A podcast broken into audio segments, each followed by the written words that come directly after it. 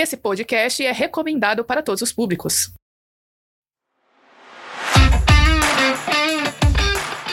Olá, aqui quem fala é a Maura. E a pior invenção de toda a humanidade foi a gente ter que lavar louça. Essa foi a pior invenção. Adorei. Concordo. Aqui é o Vinícius e a minha infância foi destruída. Até o Pac-Man é malvadão. Vixe, Não gostei Maria. de ter descoberto isso. Será que a gente vai destruir mais infâncias no episódio de hoje ou tá, tá de boa? Nós vamos ficar com fama de destruir. Se bem que faz tempo que a gente não destrói a infância de ninguém, né? Depois é... que a gente falou de é. dinossauros, principalmente, né? Aquele episódio a gente destruiu a infância de muita gente. É, faz tempo que a gente não dá umas red pills, né, pro pessoal aí. Então, Saber de lá vai mais verdades. uma. Mas é isso, pessoal. Muito bem-vindo a mais um episódio do Origens Podcast. Nós estamos de volta depois de algum tempo e agora vai ser assim: a gente grava quando puder. Porque. Desistimos de manter uma regularidade. É, tá pesado, mas é melhor gravar quando puder do que não gravar, né? Não vamos então... manter uma meta, vamos deixar a meta aberta. Isso, aí assim que a gente alcançar a meta, a gente dobra, porque. Mas é isso. Se tivermos uma meta, a gente dobra. Para você que tá ouvindo o podcast, o Vinícius pegou um pedaço de papel e ele tá dobrando. é... Não entendi porque ele pegou. por que, que ele pegou para ilustrar, mas tudo bem. O que, que você tá fazendo essa cara? Vai tipo... dizer que sério que você não entendeu really? por que eu peguei o papel para dobrar? Não, eu entendi, mas enfim. Deixa eu falar. A gente está no horário muito Siga. avançado do domingo. Os neurônios já foram gastos já. Gente, estamos de volta com um assunto muito legal, né? E faz tempo que a gente já queria falar sobre esse assunto. A gente comprou um livro uns tempos atrás com um título bem legal e com conteúdo bem bacana, exatamente pensando em produzir é, episódios do podcast sobre isso. É, a gente sabe que a tecnologia, para você que está ouvindo, o Vinícius está mostrando o livro, mostra a capa do livro, Vinícius. Você, você vai dizer cada ação que eu fizer, assim, ó, vamos lá. Tem que descrever para a pessoa que está ouvindo. Tá dando tchauzinho, uhum. Vinícius, agora.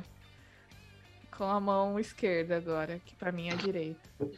Mas mostra a capa do livro pro pessoal que tá vendo. Eu ia deixar para mostrar isso até mais para frente. Ah, então tá bom. Então agora, deixa, não tem problema mas não. deixa pro final, então, porque daí a gente Não, agora, agora você, mandou, você mandou, agora eu vou mostrar. Ah, é porque aqui, assim, eu já revelo qual que é o tema de hoje. Ah, ninguém sabe, né? Só porque o tema tá no título Faz sentido. Né? Então, Mas tudo tá bom, bem, já, vamos já fazer não... de conta ah. que ninguém sabe do título do episódio. Vai saber agora, então, porque eu vou mostrar o livro que serviu de base, de inspiração para esse episódio. E eu já vou deixar aqui dizendo para você que se você gostou desse episódio, faça algum tipo de sinal que a gente fique sabendo. Curta, compartilhe, comente, faça um joinha, mande um pix pra gente, qualquer coisa que a gente possa perceber que você gostou, e aí a gente pode fazer uma parte 2. É o livro As Piores Invenções da História e os Responsáveis, os Culpados por Elas, Culpados. de Eric Chalini, ou Eric Schlein, sei lá como é se pronuncia isso. Vinícius, é a gente pagou é... tipo 10 reais nesse livro, foi muito barato, né? Acho que foi, foi, foi. uma promoção que a gente pegou, né? É, ele é distribuído pelo Brasil pela editora Sextante, uhum. vale muito a pena se você quiser comprar, adquirir. Aqui tem um monte de invenções. Deixa eu abrir o índice para mostrar para quem está vendo pelo YouTube, quem está só tá ouvindo o, pelo podcast. O link da é, nossa lojinha virtual. É, o link da é. nossa lojinha virtual vai estar tá na descrição. E aí você pode clicar lá se você quiser comprar o livro. Isso. A Maura não fez a descrição, que ela estava descrevendo tudo que eu estava fazendo aqui.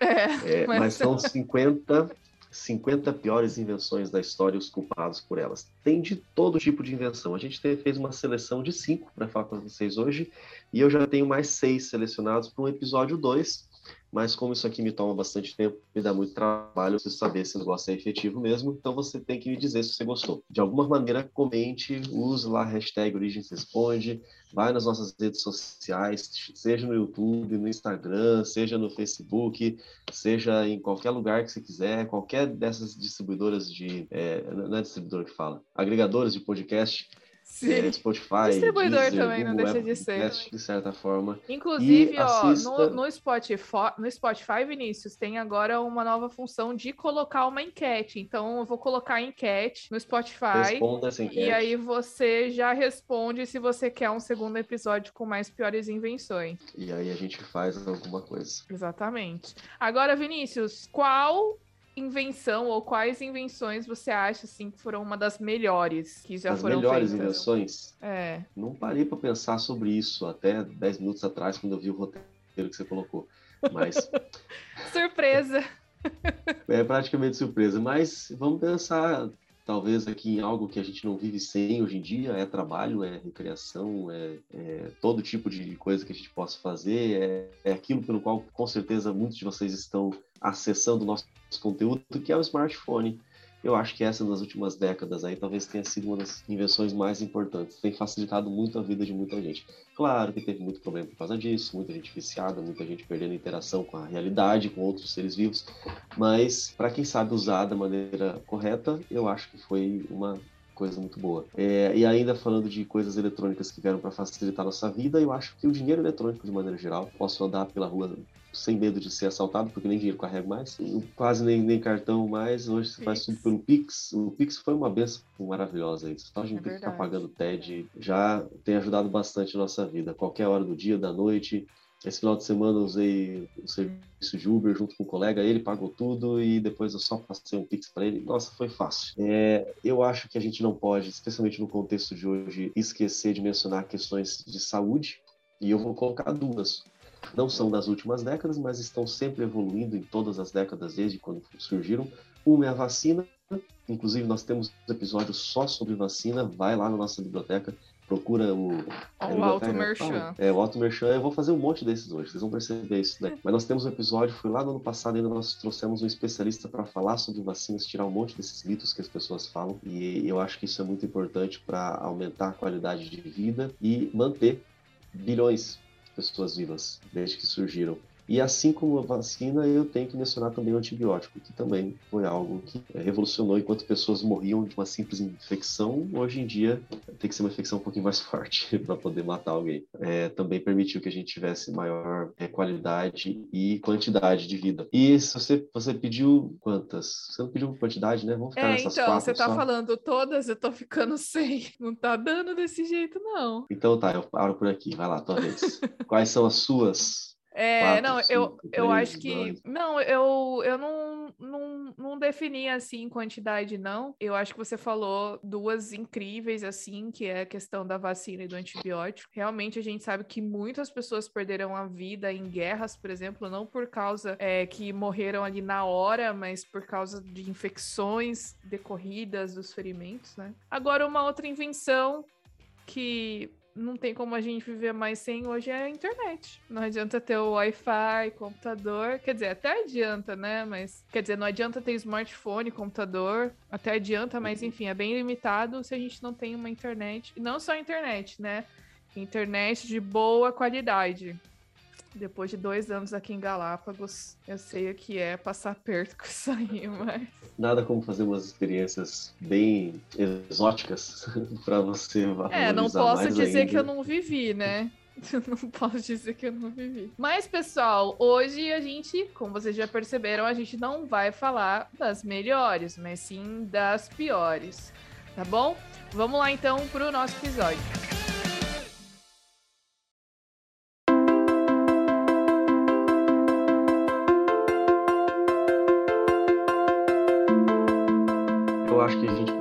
Começar falando de um assunto que já tratamos aqui também no podcast no ano passado. Olha, mais um merchan. Volta lá. Eu, eu já falei várias vezes desses, dessa série de podcasts, de, de episódios, porque foi. é, ainda são meus, alguns dos meus episódios favoritos. Volta lá no começo, dos, algumas das, alguns dos primeiros episódios que nós fizemos ano passado. Nós fizemos uma série de seis episódios sobre a conquista do espaço, sobre a NASA, Programa Espacial Brasileiro, Programa Espacial Soviético. Essa, essa primeira invenção desastrosa, vamos dizer assim, tem a ver com isso, tem a ver com astronauta, tem a ver com espaço.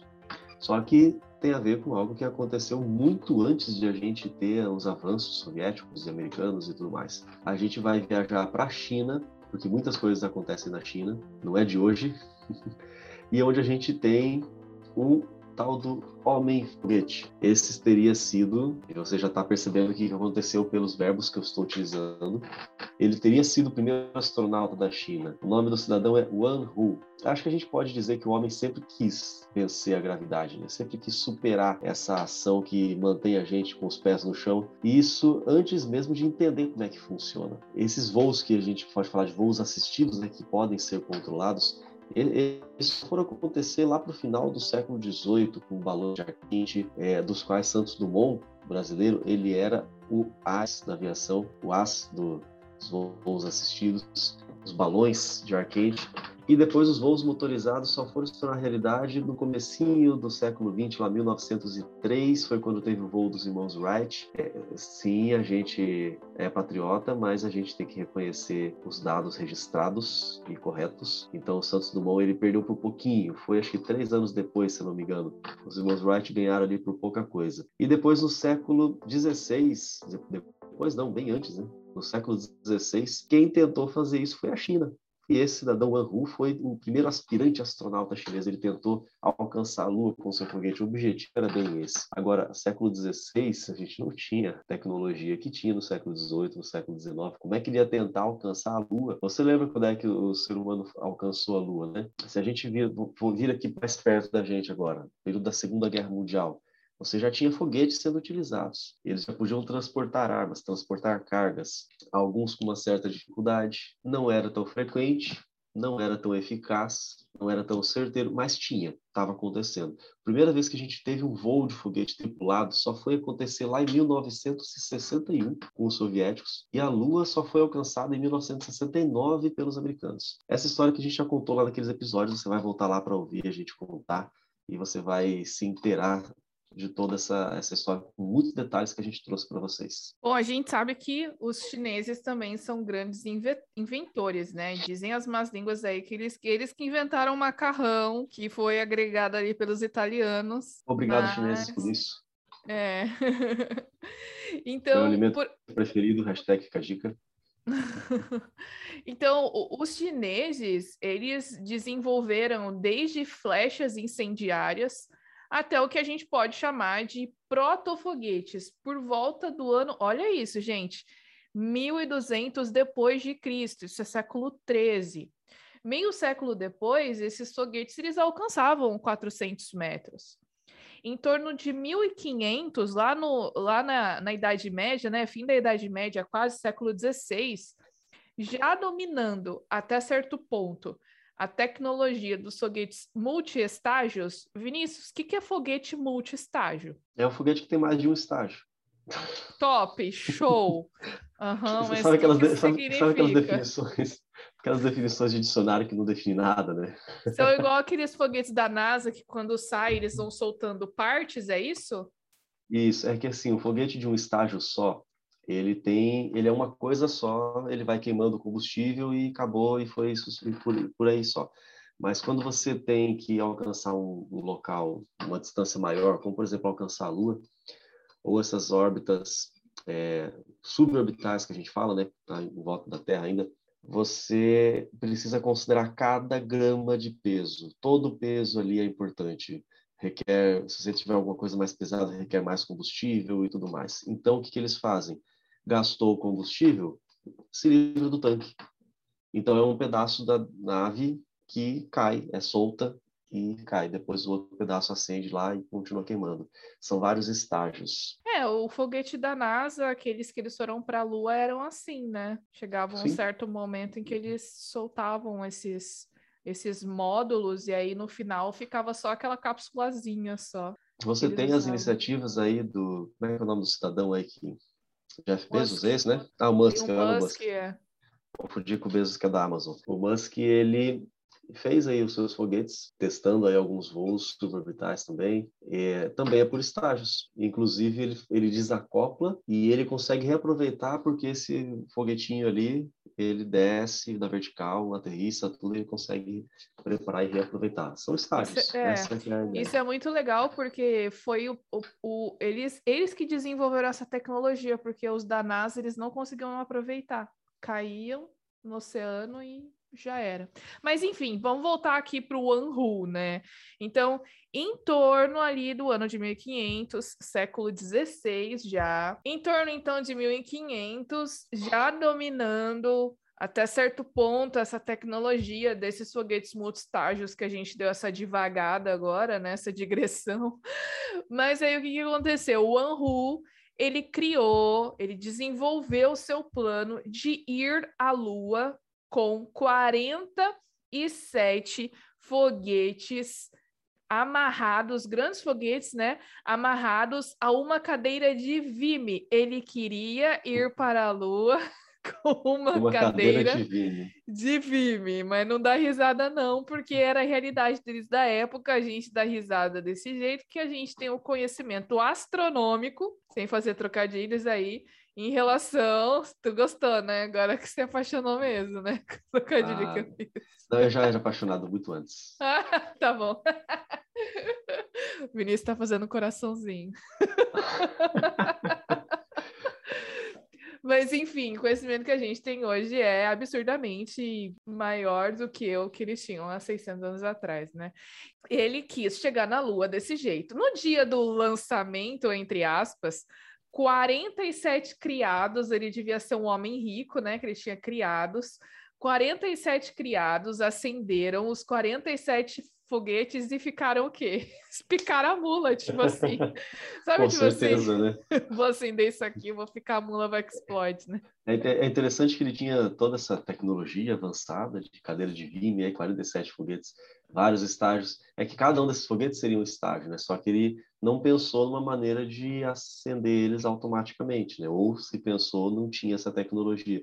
Então ele tinha que acender cada um manualmente. Aí é, se deixasse aí... para um criado só, quando ele chegasse no último, já tinha explodido os outros. Então é. cada um acendeu um e saiu aí... correndo. Olha que ideia boa, né? Vamos, vamos deixar a imaginação do nosso ouvinte ou nosso assist, assistente se está vendo pelo YouTube.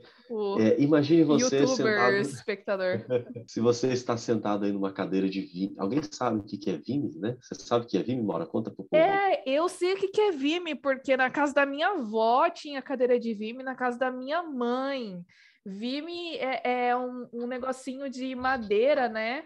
Eu não sei explicar o que, que é. Ah, é uma espécie de vara flexível, é... Né? É, é de origem vegetal tal. E aí você consegue trançar e formar ali cestos, é, redes. Quando eu lá, era criança, isso e... era muito popular. E eu já esqueci do que, eu estava falando antes de falar da. da então, da vamos aproveitar essa deixa para continuar aqui.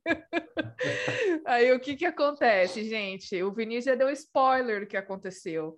Foi um estouro. Assim, a né? imaginação, né? Fique pensando aí o que acontece.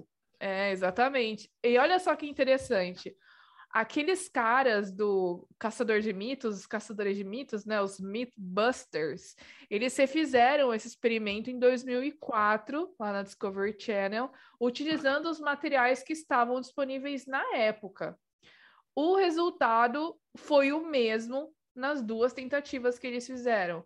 Tanto a Eu cadeira sou... quanto o seu ocupante foram pulverizados por lógico, né, gente? Eles nem iam colocar uma pessoa na cadeira, eles colocaram ali um boneco, provavelmente com as mesmas dimensões, o mesmo peso.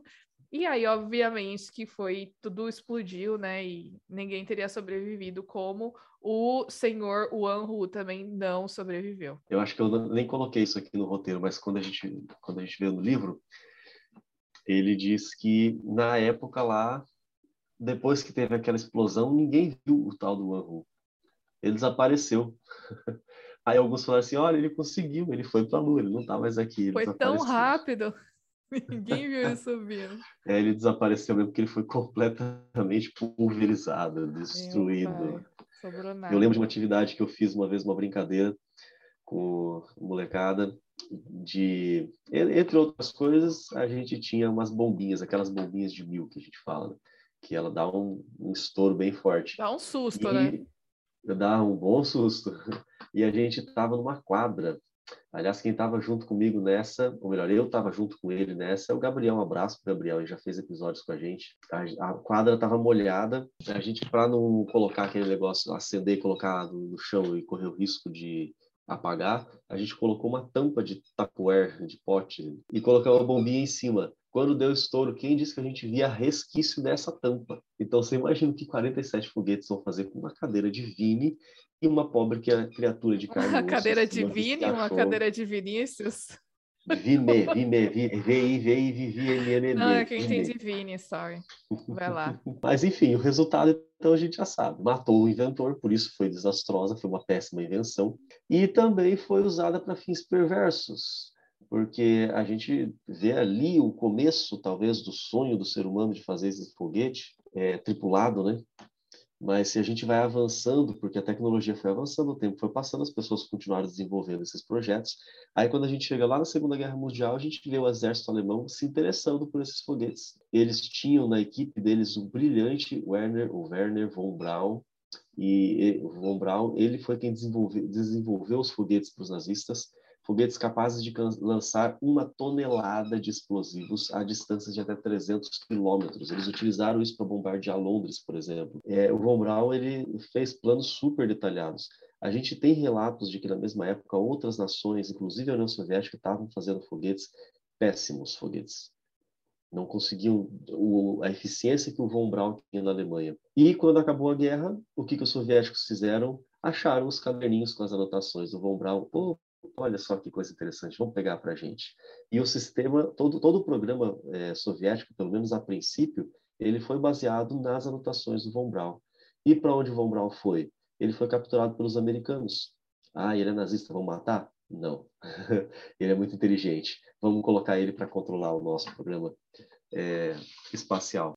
Depois de umas tentativas mal sucedidas do governo americano, eles colocaram Von Braun à frente do programa espacial e por muitos anos foi ele quem é, comandou o programa ali que do, do, do, que depois ele se tornar a NASA. Então, o Von Braun ele foi responsável, olha só como o cara era brilhante, pelo avanço da tecnologia dos foguetes na Alemanha nazista, pelo avanço do, do programa espacial soviético e americano. Se não fosse esse cara, eu não sei onde a gente ia estar nessa história. Bom, a primeira, ah, quer dizer, a segunda pior inver, inver, in... gente, não tá saindo as palavras hoje, hein? Invenção. Faz os exercícios. Vai lá, faz alguma coisa aí. Não, a segunda maior invenção, então, nosso protagonista aqui foi o rei Luís XIV, né? Ah, famoso rei aí por suas ostentações, etc. E tem a ver, é, e tem a ver com perucas. Olha só, né? As perucas elas são usadas desde a antiguidade para cobrir a mente brilhante de alguns e acabar com o ponto de referência de outros, né? Porque galera que tem uma falta de cabelo acaba sendo referência realmente. Eu né? acho e... minha mãe tá lá do lado daquele careca. É, Objeto de muito bullying, mas tudo bem, né, Vinícius? Há registros... careca. Há registros de que os povos antigos, como os egípcios, por exemplo, assírios e persas, também usavam muito as perucas. Por que eles usavam muito perucas? Porque tinham um surto muito grande de piolhos. Então, era uma forma deles não terem essa preocupação com esses parasitas. Eles então raspavam toda a cabeça e acabavam usando as perucas. É lógico que tinham pessoas que não usavam, tá? Mas é, muitas, muitas pessoas, especialmente os mais ricos, que podiam comprar as perucas, então usavam. Era uma moda, né? Exatamente. seguia a moda, ficava antenado ali. Acabou realmente se tornando uma moda porque era um símbolo de riqueza, né? Acabava sendo ali um símbolo do status social também. Até os gregos e romanos, como ninguém mais, ninguém menos do que Júlio César, também usava peruca, tem relatos disso aí. Com a queda dos cabelos em 476 depois de Cristo, ou melhor, com a queda do Império Romano do Ocidente, Olha as piadinhas do nosso roteirista aqui.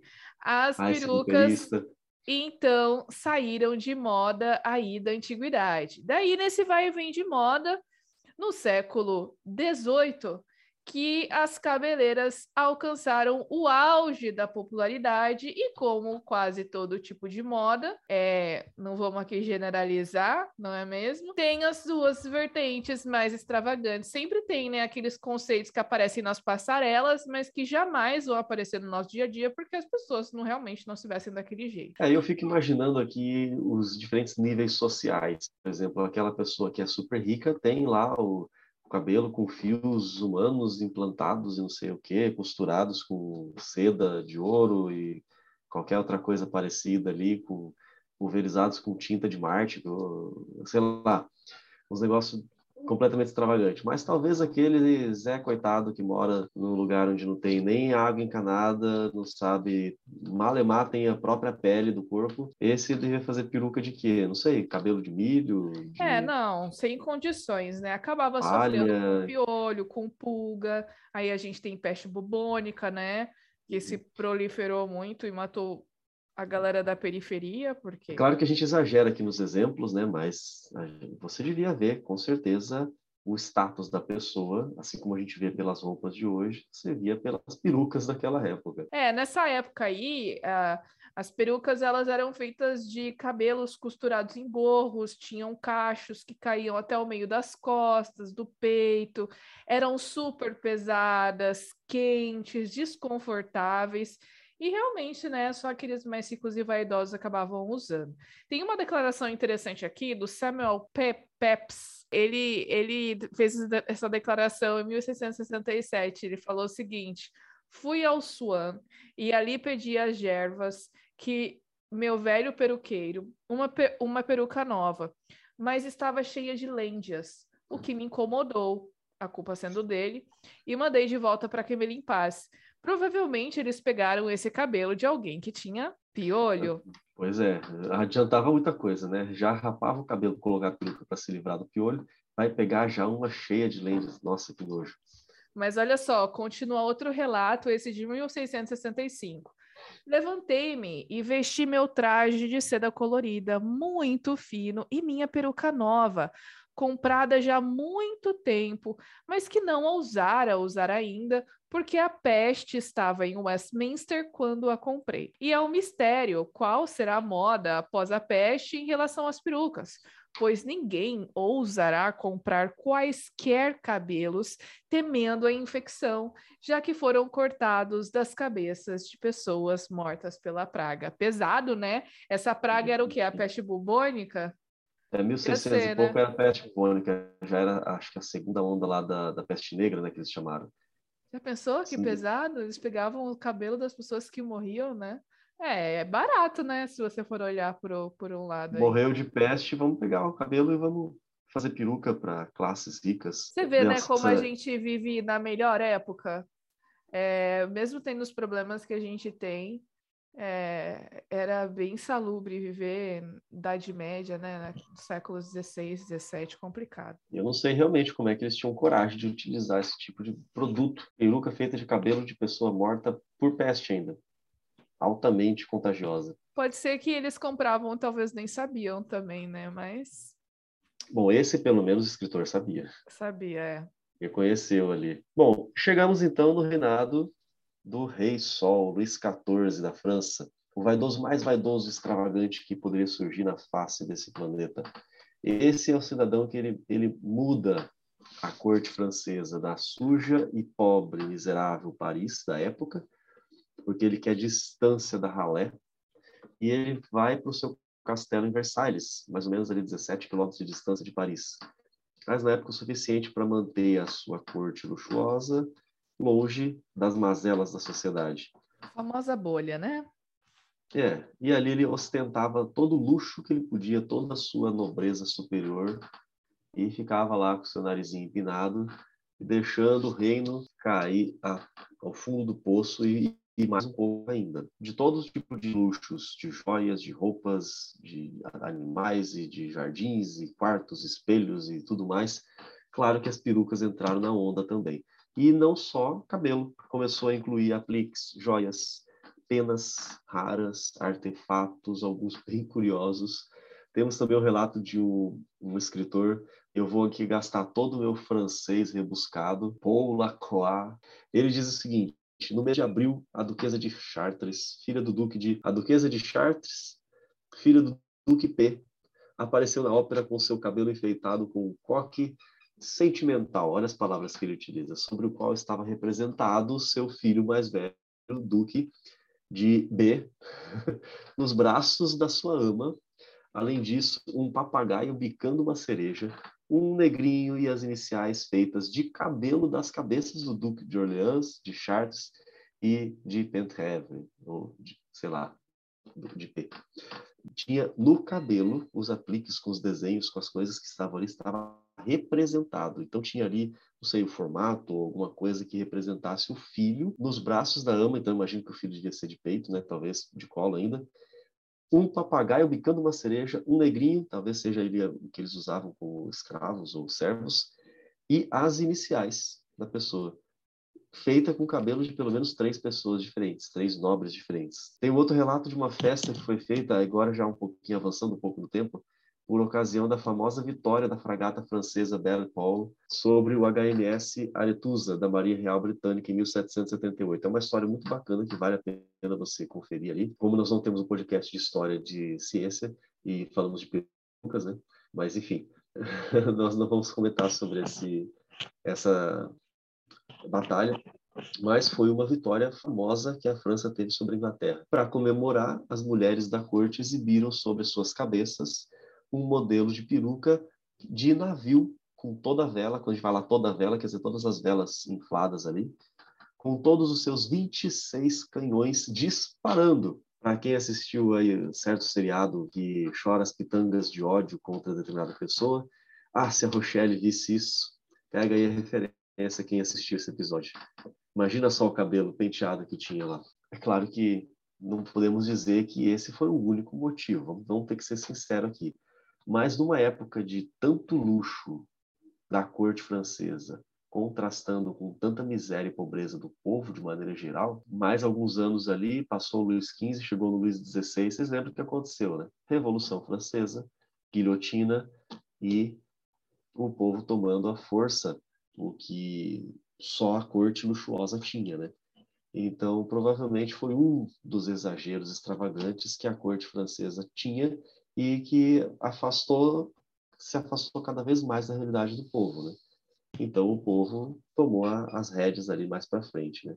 As falhas dessa invenção desastrosa, além dessas várias consequências imprevistas, com certeza desperdício de muito dinheiro e irritação de muita gente. Então, deixa eu só entender aqui. O autor do livro classificou essa invenção como uma das piores, porque era uma forma de é, causar uma segregação econômica entre as pessoas mais ricas e mais pobres. Era uma forma econômica, de... social, é, de classe social e etc.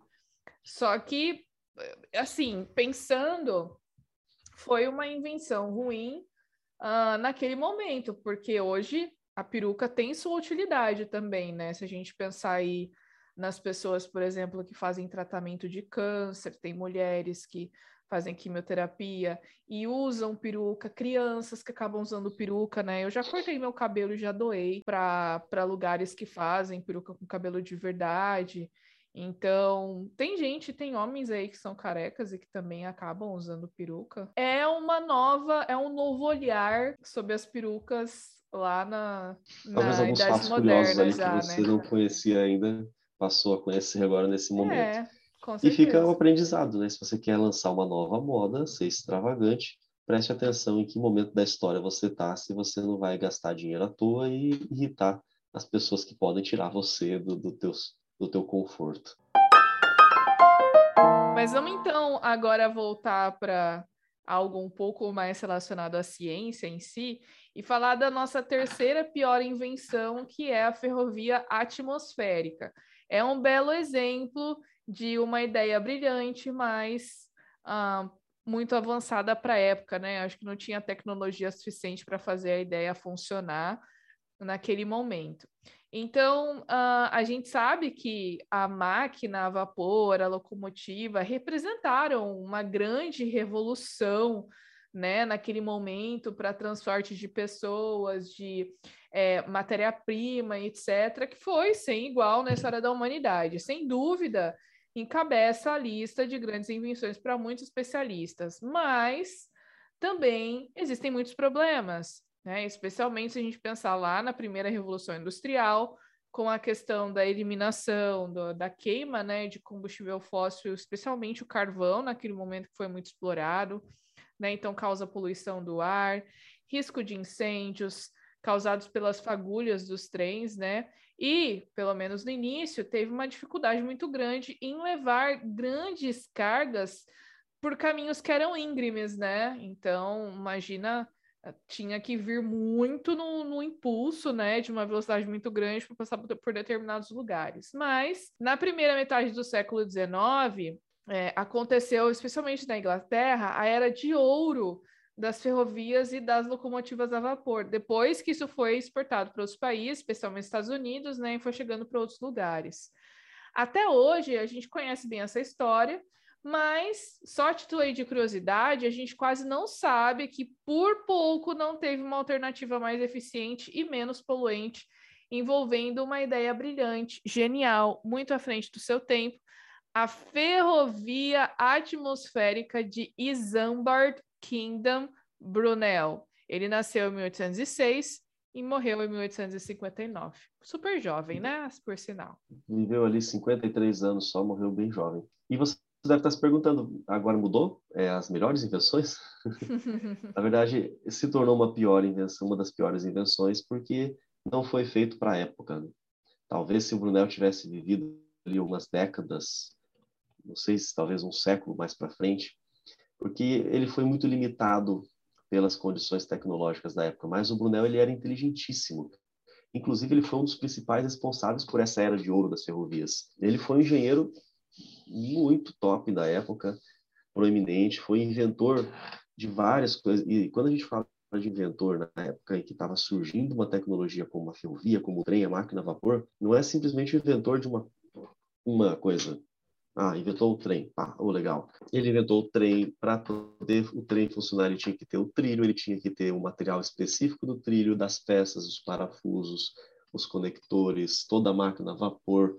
É, é todo um conjunto de coisas para você inventar. Como se a gente pensasse na invenção, talvez ali, de um automóvel você tem que inventar não simplesmente o automóvel. A gente às vezes limita nosso cérebro quando a gente pensa nisso. Eu vou deixar aqui um exercício para você. Vamos começar pensando nesse automóvel. Você vai inventar o automóvel, você tem que inventar o volante, você tem que inventar o, o que conecta o volante ao, ao equipamento que vai mexer as rodas.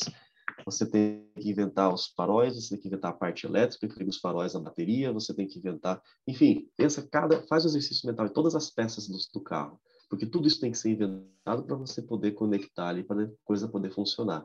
É um sistema você... irredutivelmente complexo, né, Vinícius? Olha só que chique, já vamos puxar a sardinha para a complexidade redutível. Não deixa de ser. Talvez algumas coisas no automóvel moderno a gente consiga reduzir, mas a gente não vai conseguir reduzir tanto, né? Chega no limite. Você tem que ter todas essas peças funcionando. Então o inventor ele tem que pensar no macro, na coisa toda funcionando, mas em como ele conecta várias coisinhas pequenas para que aquilo possa funcionar. E esse era o Brunel, esse era o cara que pensava em todos esses pequenos detalhes. A gente mencionou, estou lembrando agora de um episódio que a gente fez, e vou deixar aqui mais um merchan sobre a treta entre o, o Tesla e o. Ah, como é que é o nome do cara? O Edson, vai ter um card Edson. aqui no vídeo do. Isso, vai do ter YouTube. ali o Edson e o Tesla. Eles fizeram uma treta lá. O Edson era um cara que ele teve milhares de patentes mas é, a gente pensa, nossa, quanta coisa ele fez. Mas era uma patente para lâmpada, uma patente para o soquete, uma patente para o fio, uma patente para. Então, assim, você consegue entender como é que ele fazia tantas coisas. O Edson seria outro, outra mente brilhante, assim, para pensar em várias coisas ao mesmo tempo. E o Brunel, ele começou a, perce a perceber isso que a Maura mencionou agora há pouco, as, as locomotivas, pelo menos naquela época, eram é, extremamente poluidoras. Sim, existia consciência ambiental naquela época, é que não tinha muita alternativa, né? mas existia, eles pensavam alternativas para isso.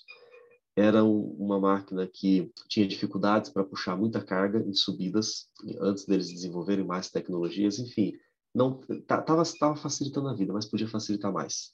Então ele pensou numa outra opção. Num trem padrão tinha lá a, os vários vagões e uma locomotiva puxando, né? É, essa locomotiva é onde tinha máquina a vapor, tava o maquinista e tudo mais. Ele puxava os outros, produzia energia e, e puxava os vagões. Brunel ele pensou em algo diferente. Vamos usar o motor a vapor, sim. Então era poluente, né, a tecnologia dele, só que menos. Ele pensou assim, vamos usar essa máquina a vapor em algumas é, estações fixas, com distâncias ali de 3, 4 até 5 quilômetros, então tinha que ter uma estação é, relativamente próxima da outra. Vamos tentar entender agora os próximos termos, eu vou tentar ir mais ou menos devagar. Você tem um tubo pneumático de metal à prova de ar. Pneumático, você lembra do pneu do teu carro, ele chama pneu por causa de pneumático, é porque tem ar, o ar é que vai movimentar aquilo ali, um tubo pneumático que passa ar. Só que ele tem que ser a prova de ar porque ele não vai trocar ar com o espaço de fora. Então, por dentro do tubo e por fora não troca ar. Por isso que ele fala que é a prova de ar. Instalado entre os trilhos. Então, ali no meio dos trilhos, imagina um tubo. Por esse tubo estava passando o ar. Mas ali ia ter um suco cortado na superfície, é, na parte de cima ali daquele tubo, e aí você encaixava uma espécie de pistão que você ligava ao trem. Agora, tenta entender a, mecânica da coisa. Com essa máquina a vapor, ele utilizava a força produzida para bombear ar fora do tubo na frente do trem. E você deve saber que se eu tiro o ar de um lugar, não posso deixar com vácuo, né? Ali vai causar uma diferença de pressão. E esse ar, ao mesmo tempo que eu tiro ele na parte da frente, eu injeto de novo no mesmo tubo atrás do trem. Então eu vou ter uma pressão maior atrás do trem, uma pressão menor na frente do trem. Resultado, o trem vai ser empurrado para frente por essa força do ar pneumático. Essa diferença de pressão que vai empurrando o trem. Gente, quando eu vi isso aqui pela primeira vez, eu falei, gente, o cara é genial. Como é que o cara lá em 1800 e pouquinho, ele já estava pensando nesse tipo de coisa. Olha só a mente do cara como ele estava avançada. É, e, e aqui você começa a entender por que do nome atmosférico, né? Não é porque ele voa, mas é, é porque, porque a impressão é, é que ele como... queria que o trem voasse, né? É, né? talvez você tenha pensado nisso, nossa, um trem que voa. Foi o que eu pensei a primeira vez que eu li a manchetes nesse título, né? Trem atmosférico, será que ele voa? Como é que é isso? Não, não é que ele voa. Não vai para a atmosfera, para a estratosfera, sei lá. É porque ele usa o ar. Retira o ar, ele usa a, o motor a vapor para gerar força. Essa força ele tira o ar, faz uma sucção lá, tira o ar na frente do trem e injeta de novo, bombeia atrás essa diferença de pressão empurra o trem para frente. Ele é movimentado pelo ar. Olha só que genial isso. Se fosse comparar com os trens que existiam na época, esses trens atmosféricos eram mais silenciosos, mais limpos, tinha mais potência para poder subir em terrenos íngremes e com certeza também ali mais rápidos. Quer dizer, tudo tudo melhor. O custo em torno do dobro. Então tinha um custo de instalação ali duas vezes maior do que o custo de uma, uma ferrovia tradicional. Mas isso em questão de pouco tempo você poderia cobrir esse valor. Então era extremamente vantajoso. Tem um relato de um projeto que foi instalado por Brunel. É, ele levaria teoricamente os trens a uma velocidade de 112 km por hora. Na prática, ele acabou alcançando 64 km por hora, o que ainda assim para a tecnologia da época era bastante. Teve outros projetos que foram instalados na Inglaterra, na Irlanda, na França, até nos Estados Unidos, Teve um metrô experimental que foi construído sob a Broadway, em 1870, em Nova York. E teve um projeto de trem elevado, sustentado por pilares e tal, é, também para Nova York, só que esse nunca saiu do papel. Pode mandar ver a tua parte. Ah, tá. Essa, essa parte você já falou, né? É que eu, eu acabei antecipando. Bom, os problemas vieram com dificuldades financeiras e técnicas, como o Vinícius já explicou aqui, né? Uma ferramenta. Você também já falou essa parte. Tá, mas eu vou falar. Tá. É só, só dar aquela relembrada, assim. Tá. Né? Bom, como o Vinícius mencionou, haviam então problemas e dificuldades técnicas relacionados a esse projeto, né? O, esse, esse projeto para colocar em execução era muito caro, mas o problema maior mesmo foi o material. Não tinha plástico nem borracha naquela época. Como que os tubos eles seriam vedados para permanecer a prova de ar, ou seja, como que é, poderia evitar a troca de ar entre o que estava dentro do tubo e o ambiente, né? Como que você então iria manter esse vácuo? E eles tiveram uma solução: tiras de couro e as vaquinhas choram, né? Mas era o que Mas é tinha. É Os jornais londrinos estamparam a manchete Brunel que lute. Bru Brunel, né? Brunel. Brunel que lute, né? Mas, então, vamos ver o que, que aconteceu.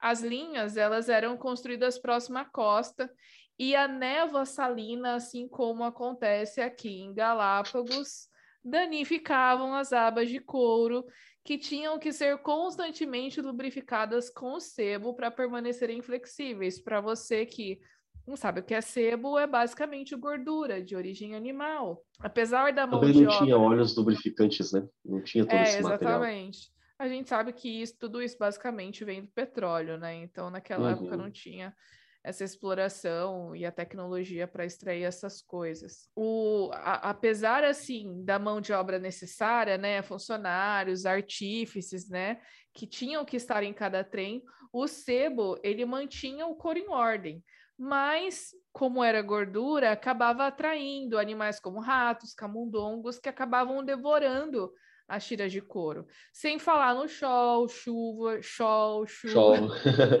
Sol, chuva, geada, sol, sol, chuva, geada, sol, chuva, geada, enfim, tudo isso acabava é, contribuindo para aumentar o problema. Todo Além de complicar sistema... a, a, vida do, do, de quem fala português ali, ainda Exatamente. danificava as tiras de couro.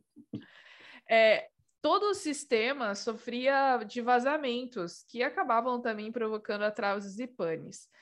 Aquele serviço, que foi iniciado em 1847, foi abandonado apenas um ano depois e acabou causando um prejuízo de meio milhão de libras, o que na época era muito, muito grande.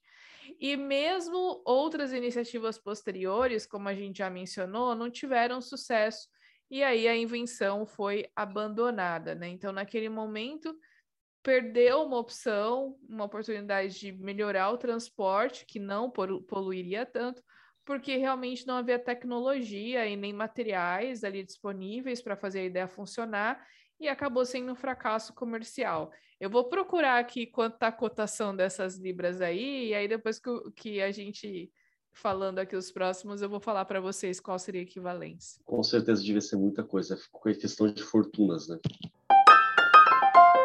Mas vamos para o próximo então. A gente começa a perceber que pessoas se aproveitando da ingenuidade de outras não é novidade nenhuma. E aí um cidadão chamado William Adam, no final do século XIX, ele criou o famoso matador de micróbios. Milagroso. Já ouviu uma história parecida, né? Sim. A, a, gente fala de outro tipo de revolução agora, né? Não mais industrial, não necessariamente industrial, mas científica, que foi a descoberta da existência dos micro-organismos. É, foi uma revolução na saúde. Na área da saúde, você divide em antes dos micro-organismos depois, aliás, antes de se conhecerem né, os micro-organismos e depois de se conhecerem os micro-organismos. Foram descobertos, finalmente, causadores das doenças que, na época, eram completamente mortais ou seríssimas, causavam inúmeras mortes, como febre tifoide, cólera, varíola, sífilis, que hoje a gente tem tratamento e cura para muitas delas. É, algumas como a varíola a gente já considera até erradicada, né? É, graças a esse conhecimento dos micro-organismos. Abriu portas para compreender como vencer essas doenças, quais as ações que a gente tem para poder vencer essas doenças, desde higiene adequada, saneamento básico, é, até os antibióticos e as vacinas, como eu mencionei no começo. E hoje a gente não se preocupa mais com essas doenças em particular, ou pelo menos, né, quase isso. A gente tem outras doenças piores para se preocupar. Mas, porém, contudo, todavia, entretanto, no entanto, também abriu porta para que aqueles supostos remédios milagrosos surgissem por todo lugar, prometendo resolver todos os problemas relacionados aos germes oferecendo uma, uma cura mágica e fácil para todas as doenças causadas por micro-organismos, claro, por um precinho bem camarada para o seu inventor, né? Só que na melhor das hipóteses era totalmente ineficaz, e na pior, altamente venenosos, né? Ainda bem que esse tipo de coisa não acontece hoje em dia. Ninguém fica aí prometendo cura milagrosa para doenças causadas por micro-organismos, utilizando remédios que não têm eficácia comprovada. Ninguém mais faz isso em lugar nenhum. Mas ok. Antes desses conhecimentos revolucionários, as pessoas elas costumavam recorrer a, a conhecimentos mágicos, mitológicos, é, seja dependendo da, da, da, cultura, né? Druidas, curandeiros, é, qualquer outro nome que era dado para essas pessoas que faziam esse tipo de coisa, algum tipo de medicamento, de poções mágicas, é, fitoterápicos. É, na época, acho que tinha nomes como boticário, como farmacêutico, também surgiu algo mais parecido com isso, alquimistas, enfim. É, claro que muitos desses nomes hoje já não têm essa conotação, né? já tem um significado diferente, até positivo. Só que hoje esse povo utiliza né, o rigor científico para desenvolver suas fórmulas. Na época, não. Era simplesmente baseado na, na cultura popular oral e em tentativa e erro. Alguns simplesmente se resumiam a limpar o sangue, purificar o ar ou balancear os líquidos corporais. Tinha uma teoria de que a gente possuía quatro líquidos corporais que eram chamados de humores. Humor, além de ser algo que pode ser legal, e alegre ou triste, não, é outro tipo de humor. Humor significa líquido. Se você estuda o olho humano, por exemplo, você vê que tem um espaço que é preenchido pelo humor vítreo, outro que é o humor aquoso, são líquidos. Então, esse nome já existia. Eram quatro humores: a bile negra, a bile amarela, o fleuma, o afleuma e o sangue. O pessoal não tinha conhecimento de anatomia, fisiologia nenhum, pelo jeito. É, mas a ideia era de que se esses fluidos estivessem desequilibrados, é isso que causaria ah, o surgimento de alguma doença e poderia levar até a morte. Então, tem que equilibrar isso também. Seja com sanguessuga, seja fazendo corte, seja fazendo, sei lá, feitiços, palavras mágicas, sei lá, palavroniums enganosos, ah, e, e, pronto. Curou a pessoa. Adivinhações, aquela ideia de que é, algumas plantas. Isso, nossa, gente, eu acho que eu vou criar é, confusão com alguém aqui hoje, porque eu vejo essa, essa ideia sendo propagada ainda hoje. Ah, aquela planta tem o formato de um órgão, então ele faz bem para aquele órgão. Já viu essa história? É, ah, o feijão é. tem o formato do rim, então ele faz bem para o rim. A castanha faz, a noz faz tem o formato do cérebro, então faz bem para o cérebro. Ah, não sei o que tem o formato de não sei o que, faz bem para quem não sei o que. Eu não duvido que faça bem tanto o feijão como a castanha faz bem para o teu corpo. Mas não, é Mas não formato, vai, né? Não é pelo formato e não vai fazer bem só para aquilo, né? não dá para levar esse tipo de coisa a sério, mas era utilizado muito isso naquela época. É, como a gente fala sempre aqui, né? Não dá para a gente comparar o tipo de conhecimento que a gente tem hoje.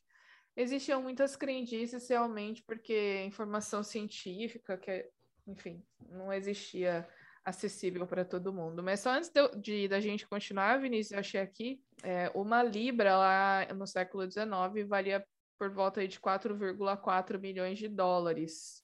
Não, 4,4 dólares. Então, meio milhão de libras seria aí por volta de 2 milhões e meio de dólares é, por aí um baita prejuízo para quem tentou fazer um meio de é. transporte não poluente. Exatamente. Bom, enfim, né? Mas vamos continuar aqui. Continuando o que o Vinícius estava falando sobre os remédios, esses primeiros remédios que foram patenteados, eles foram chamados assim porque eles receberam cartas patentes, ou seja, era um endosso da coroa britânica com o direito de usar by royal appointment, né? É uma indicação real, tipo assim, ó, se a rainha está recomendando ou se o rei está recomendando é porque é confiável, né? Então, como se fosse uma garantia. Às vezes, feito por médicos, às vezes por comerciantes sem nenhuma formação médica, já que na época a medicina não era muito diferente de magia. Os remédios se mantinham populares devido à ineficiência médica e ao poder de propaganda, ou seja, às vezes o marketing era tão bom que fazia as, as pessoas acreditarem que funcionava, mesmo sem ter essa eficácia, né? Também a gente vê uma semelhança bem grande com o que acontece hoje, mas não queremos arrumar treta com ninguém, né?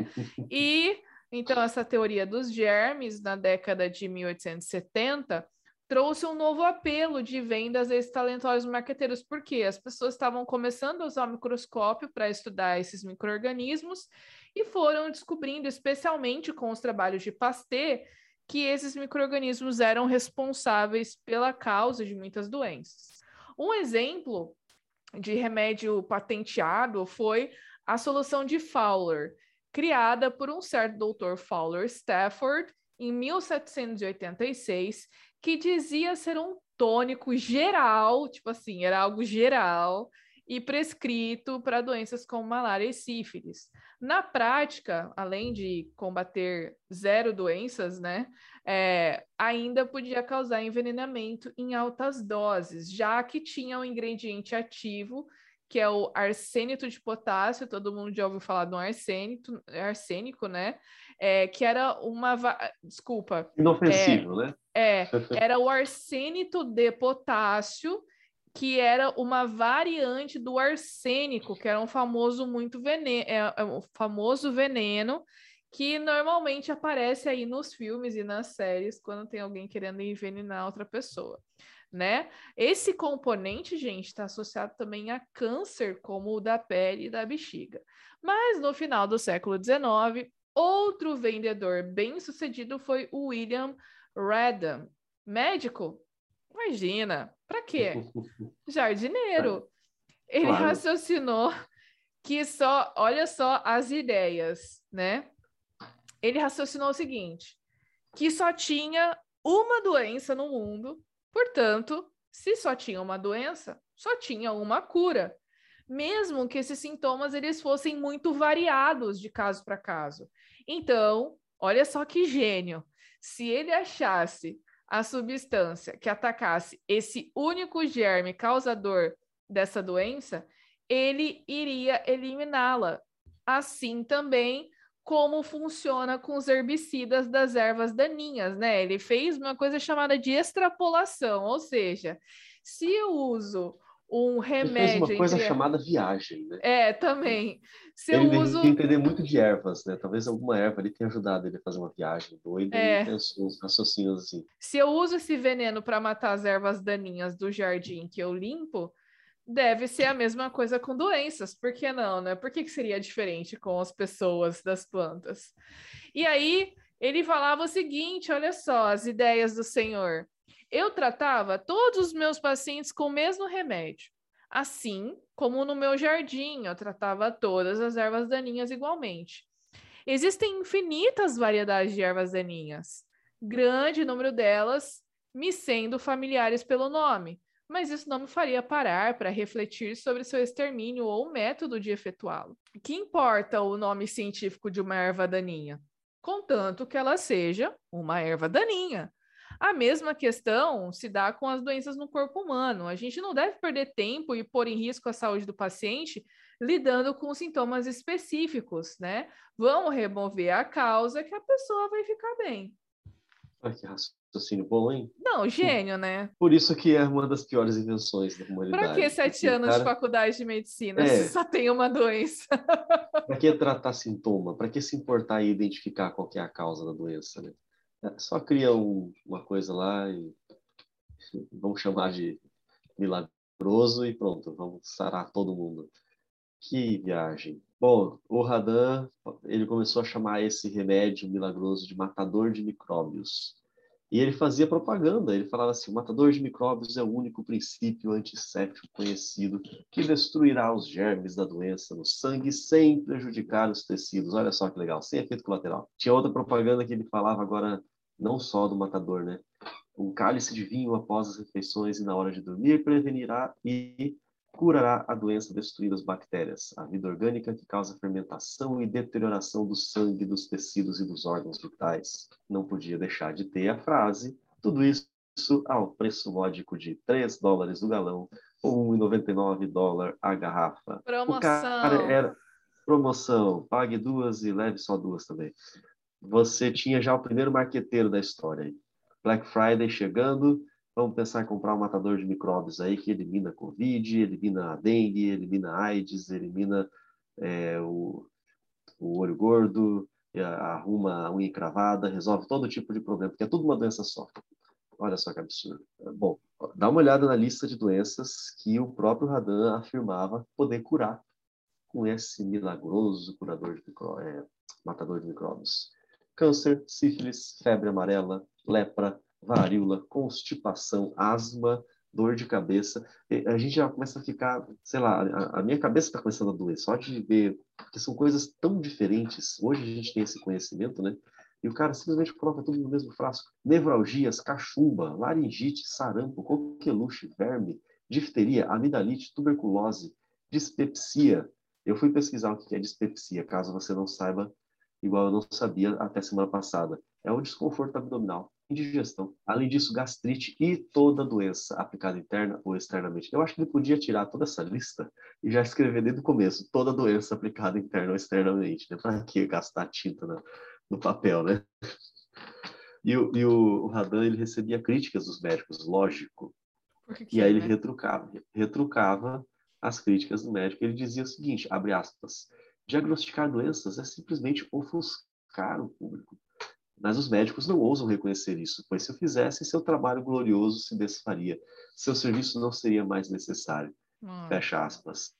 É discurso sensacionalista e conspiracionista que a gente está acostumado a ver até, até por aí hoje em dia. É aquela coisa do tipo, não, o médico não sabe nada, o cientista não sabe nada, é, eles têm que manter o status deles, por isso eles inventam essas coisas aí que ninguém entende. As indústrias farmacêuticas só querem lucrar com as doenças do povo. Eu ouvi tanto isso já. Tá? Eles criam um remédio para fazer uma doença, para depois criar outro remédio para combater. Eles só querem lucrar. É igual a história da vacina no Brasil. Não, vacina só serve para dar dinheiro para o povo. Aí você vê quem produz vacina no Brasil. A Butantan e a Fiocruz, que são públicas e que não, não têm lucro, não visam lucro. E aí você já corta o, o argumento aí da, desses energúmenos. É, é, aquele tipo de conversa, o governo quer reduzir a população de idosos, vamos jogar uma doença mata velho. É, eles querem colocar um chip em você para controlar sua mente. Tem é, coisa magnética na vacina. Você grudar alguma coisa assim, vai, vai ficar é, presa no, no teu braço porque você tem a vacina. E nisso ali tem um chip que a como é que é o nome do, do cidadão lá? A Microsoft, o Bill Gates, Bill Gates. vai poder rastrear utilizando a, a tecnologia 5G e Wi-Fi 6, é isso? Eu não sei mais é, o que. É, 5G. Você não sabia que tem o magnético aí que gruda as moedas em quem toma vacina? Gente, eu fico sem reação quando eu ouço uma coisa dessa. tipo, vai tomar ter... banho, rapaz. E tenta fazer de novo. Aqui você Sim, usa droga. Gordura é só você corpo. falar uns negócios desses, você já está viajando muito. Tem absolutamente nada, nada, nenhuma letra que se aproveita num discurso desse. Mas tá, né? Engana muita gente que não conhece. Aí que tá o problema. Nem todo mundo tem o conhecimento ou está preparado para enfrentar esse tipo de é, notícia, né? Tem, tem algumas notícias que a gente ouve, a gente já consegue matar na hora charada. Pô, o cara tá querendo enganar. Quantas Isso é chamado de charlatanismo, né? Exatamente, charlatanismo, mais clássico de todos. Mas, enfim, no auge dessa popularidade, dá uma olhada, o matador de micróbios, ele foi produzido em 17 fábricas ao redor do mundo. Enriqueceu. Até, finalmente, em 1912, o governo federal, ele ordenou a análise desse suposto medicamento. Você vê como é que nem tinha controle da, do que era colocado naquele medicamento. E sabe o que, que era? 99,38% e tinha alguns vestígios de ácido sulfúrico, ácido Nossa. hidroclórico, que é uma variação do ácido clorídrico, e um borrifo de vinho tinto para dar um pouquinho de gosto e um pouquinho de cor. Placebão. Com uma corzinha lá de vinho e ácido sulfúrico e clorídrico, que são extremamente perigosos. E é isso que o povo tomava. Ah, pode ser que alguém ficasse bom.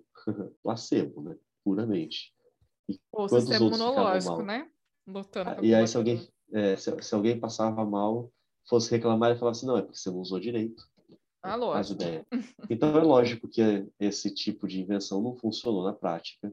E mais ainda, impediu que pacientes buscassem uma ajuda médica apropriada e outros tantos sofressem ainda mais por conta de usar um produto de um charlatanismo sem igual. Impressionante uma coisa dessa invenção que a gente vai falar agora pode parecer assim não tão ruim, mas a gente vê as consequências, né? Do uso desenfreado do plástico, que é o famoso polietileno. Talvez você não consiga, não consiga, não consiga. é, é, linguagem neutra? Não, vamos, vamos, é, acabar eu tô, eu tô insistindo, né? De... Vamos usar uma substância matadora de linguagem neutra para acabar com isso aí, não conseguir. Olha lá, isso daí, vamos, vamos cancelar você. É. Talvez você não consiga imaginar a sua vida sem plástico. É, aqui em Galápagos eu tive que fazer muitas mudanças na minha vida, porque. E tô vivendo de boa. Até me incomoda às vezes, mas. Mas não é pela falta de plástico, né? Você tem coisa de plástico aí. É, não é pela falta, mas sim pelo controle na hora de usar, porque quando você compra, você vai ter que descartar, né? E o plástico a gente sabe hoje que é usado principalmente para embalagens, né? Ah, se você olhar em volta aí, você com certeza vai achar muitos objetos, se não todos, que tem plástico na sua composição. Né? Se, se, eu fizer esse tipo de exercício aqui, vamos pensar, ó, tem a garrafinha aqui ó, da Tupperware, Tupperware patrocina nós. É, Caneta, tem plástico no mouse, eu tenho mouse, plástico no, na, na, espiral do meu calendário aqui, caixa, patrocina nós. Uhum. Vai que alguém patrocina, né? Caneta, tem plástico no, no pendrive, no conector do mouse, que é Bluetooth.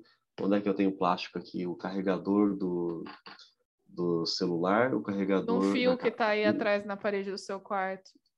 Ali no, no fio, no fio tem plástico. No espelhinho do, da tomada também tem um ar-condicionado aqui que eu não uso, mas a, a interface dele, vamos dizer se eu posso dar essa palavra, é de plástico.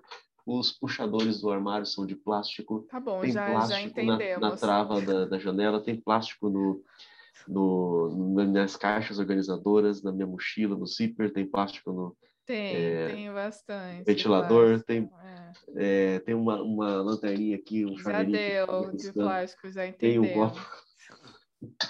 Vamos continuar então.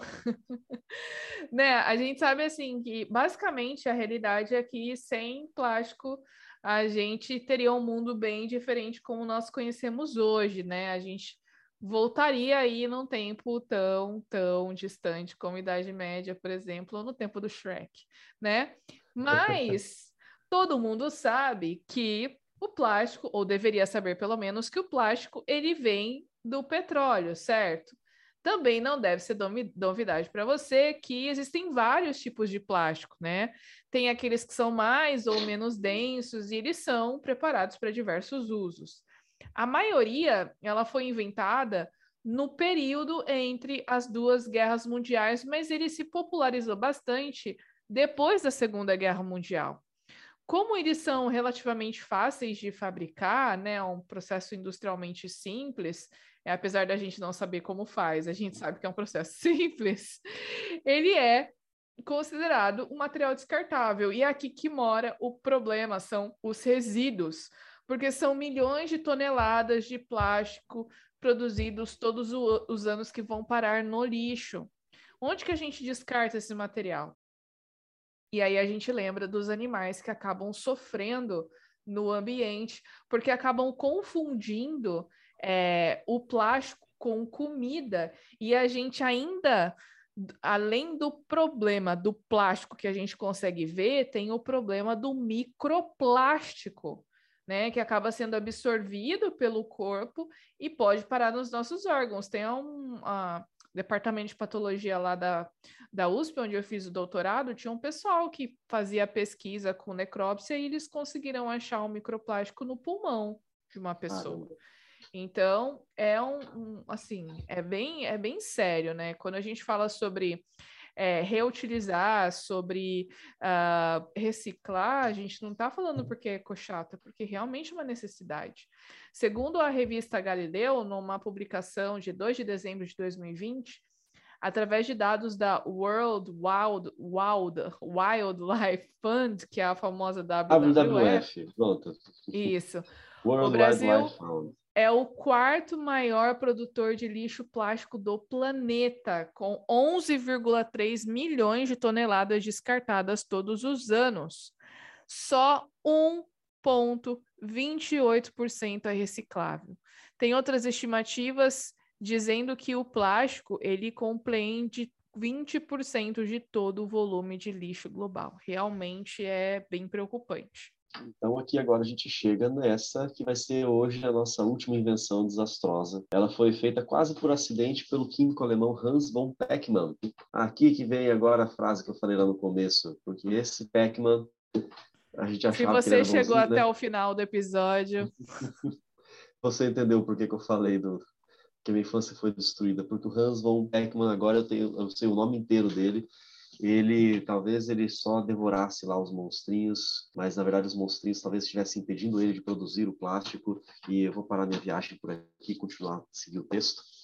Em 1898, o Beckmann descobriu uma substância branca semelhante a uma cera, uma composição assim, uma consistência como de uma cera, no fundo do tubo de ensaio, depois que ele fez algumas reações. Ele era químico, né? Então, descobriu ali uma, uma substância nova. Ele mesmo nem deu bola para aquilo. Ele achou assim, ah, isso aqui é só um descarte. Mas, algum tempo depois, outros químicos britânicos de uma gigante petroquímica chamada Imperial Chemical Industries, ou Industries, ICI, eles refizeram aquela mesma reação, chegaram naquele mesmo tipo de, de descarte. Isso agora já um pouco mais para frente, 30 anos depois, quase 40 anos depois, lá na década de 30. E eles descobriram que isso podia ser algo interessante para ser utilizado. Em 1939, lá no ano que começou a Segunda Guerra Mundial, eles já estavam comercializando o que ficou conhecido como polietileno, que é um desses vários tipos de plástico. Esse polietileno ele pode ser produzido em diversas densidades. É, tem aquele que é de baixa densidade, ele é encontrado, por exemplo, em recipientes alimentícios, potes, tapuers, sacolas plásticas. É, aquele de mais alta densidade, ele vai estar em produtos mais resistentes, como, por exemplo, canos, tubos e conexões. Não vou falar mais o nome de marca, já falei muita marca aqui. Se quiser que eu fale, é, patrocina, patrocina nós. É. Tubos e conexões. É, latas de lixo é aquele plástico mais duro, mais resistente, que não é tão descartável assim. É, você pode identificar esse tipo de plástico. Vê aquele símbolo, famoso símbolo que ele forma um triângulozinho assim de pontilhado e um número dentro. Se você procurar na internet, você vai ver que cada número corresponde a um tipo de plástico. Você tem, por exemplo, o famoso polietileno, teref... é, polietileno tereftalato. Aí, nomes difíceis. Mas você conhece o polietileno tereftalato pela sigla PET. PET. A garrafa PET é um tipo de polietileno, é um plástico. Ó, a pílula vermelha aí, Red Pill, para o pessoal. Muito bom. Gente, Vocês Red viram... É uma referência Matrix, tá bom? Se você não sabe o que é, então assiste o é, filme. É, alta, altas Matrix aqui. Se você não sabe o que é, só lamento. Vocês viram, então, que a, a porcentagem reciclada dos plásticos é muito pequena. Um dos motivos é porque é muito mais barato produzir material novo do que reutilizar o velho. Por isso que a gente falou lá que o processo industrial é relativamente simples. A gente que não sabe, a gente não trabalha com isso mas quem é especialista no assunto, o processo é relativamente simples. Tanto que tem plástico sendo produzido a roda por aí, tudo que é canto. Até o rodo que é usado é de plástico também. Se precisar passar pano na história, passa um pano de plástico também. É, é muito mais fácil ser produzido que reciclar. Por que, que eu vou querer produzir, reciclar algo velho se para produzir algo novo é melhor, mais barato, mais prático, mais fácil? não precisa ir atrás para sair catando. Aí que a gente tem o um grande problema desastroso dessa invenção. Pode ser útil para muita gente, a gente não vive sem plástico hoje. Os desastres vêm aí. O, o descarte que não é feito da maneira certa. A, a estimativa de que a decomposição do polietileno ele vai demorar aí cerca de algumas centenas de anos em ambientes secos ou mais de mil anos para poder acontecer, para degradar, né? se for na água, porque a água ela retarda esse processo. Esgotamento do petróleo, não acabou ainda, mas estamos rumo, né? Já fazem décadas que o pessoal alerta sobre isso. É, degradação ambiental, que mais? Um depósito de lixo do tamanho de um país no Oceano Pacífico. Consequências terríveis que não foram previstas desde o começo. Né? Exatamente. Tem uma ilha de plástico no Oceano Pacífico, porque as correntes marítimas acabam levando né, esses plásticos para lá. Se chega plástico da China aqui em Galápagos, né? Tem esse lugar lá no, no Oceano Pacífico que as correntes acabam convergindo e meio que aprisionando esse plástico ali. Mas aqui só para a gente encerrar, pessoal, tem uma curiosidade, né? Porque antigamente, muito do lixo que era produzido era simplesmente lançado no oceano, onde ele era degradado, que esse lixo basicamente era de composição orgânica, né? Esgoto e tal. Você dilui o poluente, né? Aí você tem uma, é, ele perde o efeito de poluente, vamos dizer assim, né? Então imagina Exatamente. o tamanho desse oceano. Só que com os plásticos a conversa é bem diferente. Olha só que legal. O movimento de rotação da Terra acaba provocando um imenso vórtice conhecido como Giro do Pacífico Norte, que atinge grande parte do oceano, né? AKA aqui fica a dica para os terraplanistas. A Terra não é plana. Isso, isso acontece pelo movimento da rotação da Terra. Então, Exatamente. se a Terra é plana, não tem rotação, não tem esse giro do Pacífico Norte. Exato. Como tem tudo isso, fica aí a dica. As correntes marítimas, elas acabam levando para essa região todo o lixo lançado no mar. Lanchado. Lanchado, é. Tem alguma Gente, coisa tá errada difícil. com o CH hoje, porque é. o CH, eles, a gente sabe, na língua portuguesa, o CH ele é complicado para muita gente. Quando você lancha o lixo no mar. ah, para de tirar sal de mim. Mas deixa eu contar Sim, aqui para vocês é que em 2018 a Nature publicou um estudo que afirma que essa ilha de plástico que a gente estava citando aqui para vocês, ela é conhecida também como o sétimo continente, teria 1,6 milhão de quilômetros quadrados, o que seria equivalente ao nosso estado do Amazonas ou três vezes a França. E tem cerca de 80 mil toneladas de lixo, de lixo e não para de crescer. A gente só uh, não vê pelos satélites porque o plástico ele acaba se fragmentando em pequenos pedaços, né? Como eu estava dizendo para vocês também na questão do micro, microplástico, com o tempo ele vai se fragmentando, então é, varia de tamanho, fica difícil de ver, mas ele existe. Chega a fazer é aquela real. montanha, né? Aquela coisa tão grande assim, mas ele ocupa muito espaço. Muito espaço, exatamente. E fica a dica aí, a gente termina o episódio com esse. Com esse. Uh, esse pensamento de é, preservação ambiental. Exatamente. A, a, a gente consumir de uma forma consciente, né? Se a gente puder usar a menor quantidade possível e reaproveitar as coisas que a gente compra que tem plástico, né? Como saquinho de lixo, como as garrafas, etc.